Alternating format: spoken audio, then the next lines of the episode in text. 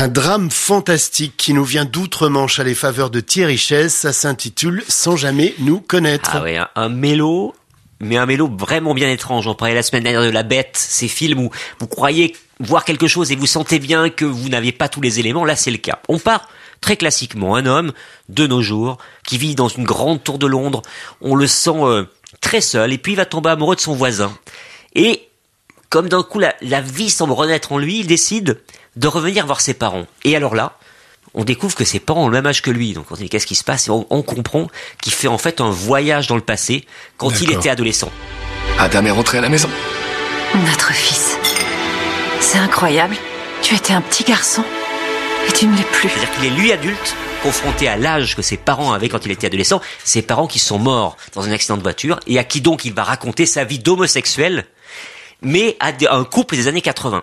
D'accord. C'est poignant, c'est une réflexion très intelligente sur l'homosexualité, comment elle était vue avant. Et pour vous dire une petite chose, c'est par exemple les parents, le père accepte totalement l'homosexualité de son fils et moins la mère, alors que généralement c'est le contraire. C'est très subtil, très fin, c'est très fort.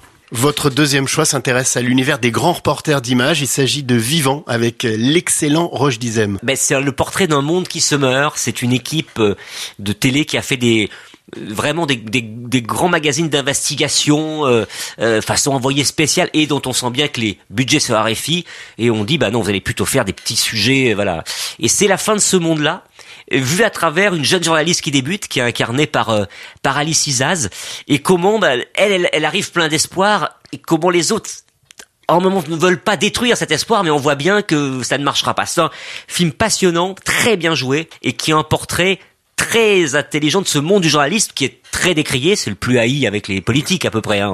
pense- oui. Mais Oui. là, le regard posé est à la fois juste et assez mélancolique. Enfin, il y a quand même encore beaucoup d'adolescents qui veulent être journalistes. Et heureusement. À, le dire. Et heureusement. Le métier donc de, de grand reporter et tous ces, ces problèmes dans Vivant et ce film fantastique britannique sans jamais nous connaître.